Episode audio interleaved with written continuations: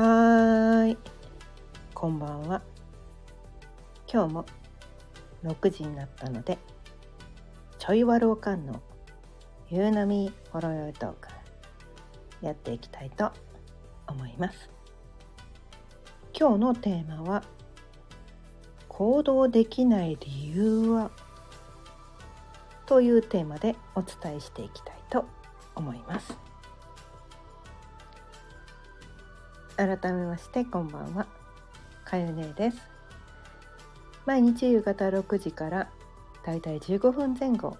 その日のテーマを決めて気づきのヒントをお伝えしています。ということでね今日のテーマ行動できない理由は？というテーマについてなんですが、うん、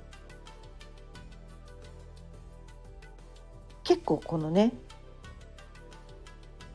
行動できないっ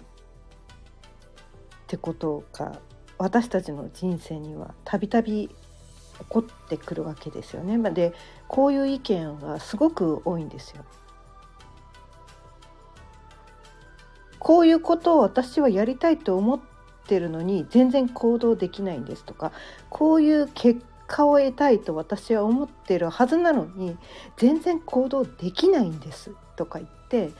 自分で自分を責めてる人がすごく多い。行動できない私ダメ。ね。で他のね行動バンバンできてる人を見てねすごく自己嫌悪に陥るわけですよ。あの人はあんなに行動できててすごい。あの人はすごく優秀。でも行動できない私はすごくダメダメ人間こんな私ダメって言ってどんどんどんどんさそのなんかなそういう時に限ってそのすごい行動できてる人が目につくわけなんですよ。でキラキラそういう人が輝いて見えてそういう人を見てるとすごい辛くなるみたいな。で行動できない自分を責めるっていうすごいなんかその悪循環でそう行動できてる人を見てモヤモヤモヤモヤしてで自分を責める。モヤモヤ責める。モヤモヤ責めるってすごいなんかこうドツボにはまるっていうところが 起きてくるんですよね。まあ、過去の私もそれを散々経験してきたのですごくよくわかるんですけど。それねあのね行動できていないことがダメなわけではないんですよ。行動できない人がダメなわけじゃないんです。そもそも何か根本的なところが間ち、ま、間違っ、ま、間違ってるっていうとその間違ってる私ダメってまた自分責めのね材料に使ってしまう痛くもないんだけれどもでもその何て言うのかな行動できない理由が分かれば人ってこの中理由が分かればあそうだったのかってそういうふうに思えばいいだけだと思ってそのねヒントをね今日ねお伝えしたいんだけど。でその行動できない理由っていうのは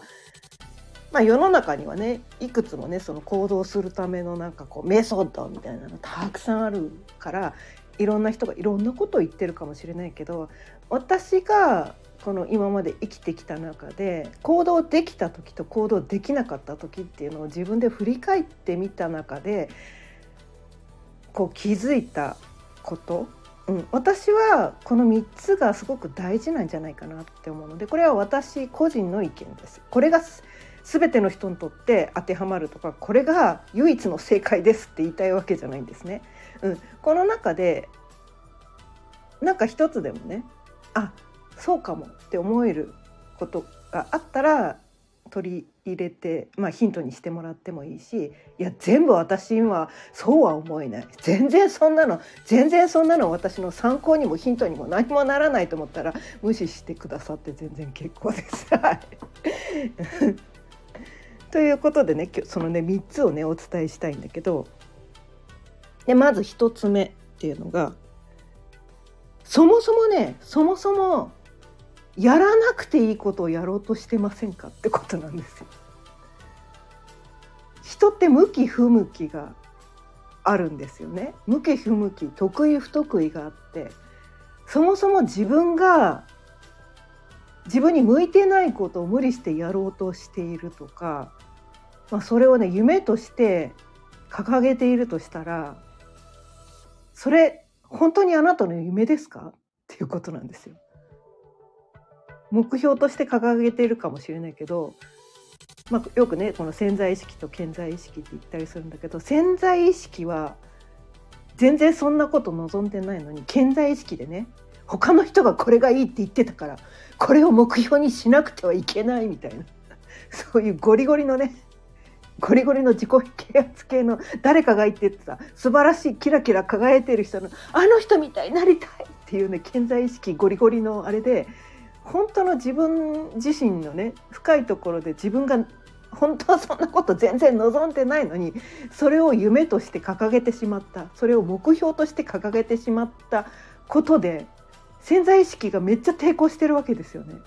いやそれ全然やりたくないしって。本当はそんなの全然やりたくないし。でもこれがいいってあの人が言ってたからやらなきゃいけない。って言って潜在で潜在意識っていうのは自分の中のね自分のこの意識の中の95から99%が潜在意識なんですよ。潜在意識っていうのは自分の中のね1%から5%しかないんですよほぼほぼ潜在意識なのにその潜在意識ってゴリゴリに行こうとして95から99%がブレーキ踏んでたらそれ行動できるわけねえだろうって話なんですよ。その根本的なことに気づいてなくてなんで私は行動できないのって自分で自分を責めるっていうこの不毛な戦い。もうブレーキ目いっぱい踏みながらアクセルを気持ちだけ踏んでてなんで進まないんだろう？なんで進まないんだろう？なんで進めないこの車？ここ車っていうのは私ですね。自分自身ですね。この車ってポンコツダメ？なんてダメなの？って。言ってるっていうねそのこう笑っちゃう笑っちゃうっていうことをやってる人がこの世の中にはものすごく多いです。ものすごく多いです。まあ私もそれ散々やってきました。やってました。まあ今もちょっとやってるかもしれんけど。それをやってしまう愚かな存在が人間なんですよ。だからねそれをやってしまっていることを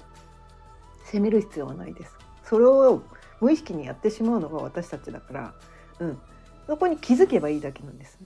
ちゃんと自分のね潜在意識見てあげてください。自分の心を見てあげてください。本当の本当にあなたはそれを望んでいるのと。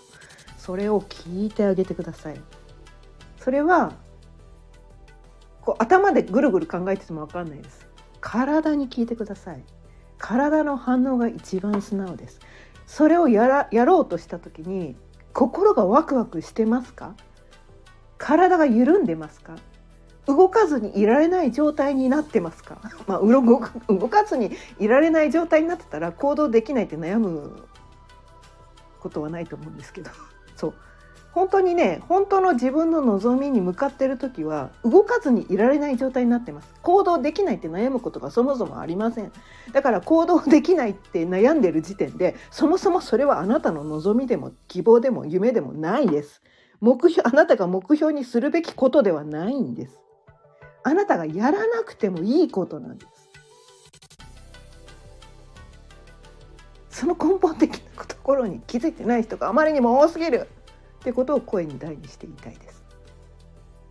まあでもね3つあるって言ったのであと2つあるってことなんですね。うん、で2つ目に伝えたいことがなんかね方向性は間違ってない方向性は間違ってなかったりするんですよ。そのね、自分がね向かいたいこういうふうになりたいっていうことの方向性は間違ってないんだけどその目標なりビジョンなりがクリアになってない場合っていうのがあるんですね。クリアになってない。なんとなくこっちの方向に向かいたいんだけどっていうのは分かってたりして間違ってないんだけどその目的地がはっきりしないわけなんですね。目的地がはっきりしていない。まあ、車でねどっか行きたいなんか西の方に行きたいとかね北の方に行きたいって言っていや方向性は間違ってないんだけどえでもじゃあどこに行きたいのっていうのがクリアになってないわけなんですよ。ね、ビジョンとか目標が明確になっていないことによってえ来たえ来たえ来たえ車え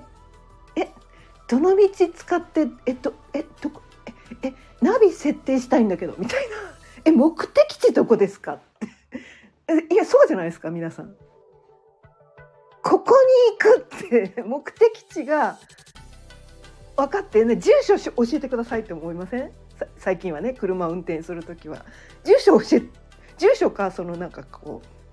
うめあその名称？その目的地の名称を教えてくださいって思いません？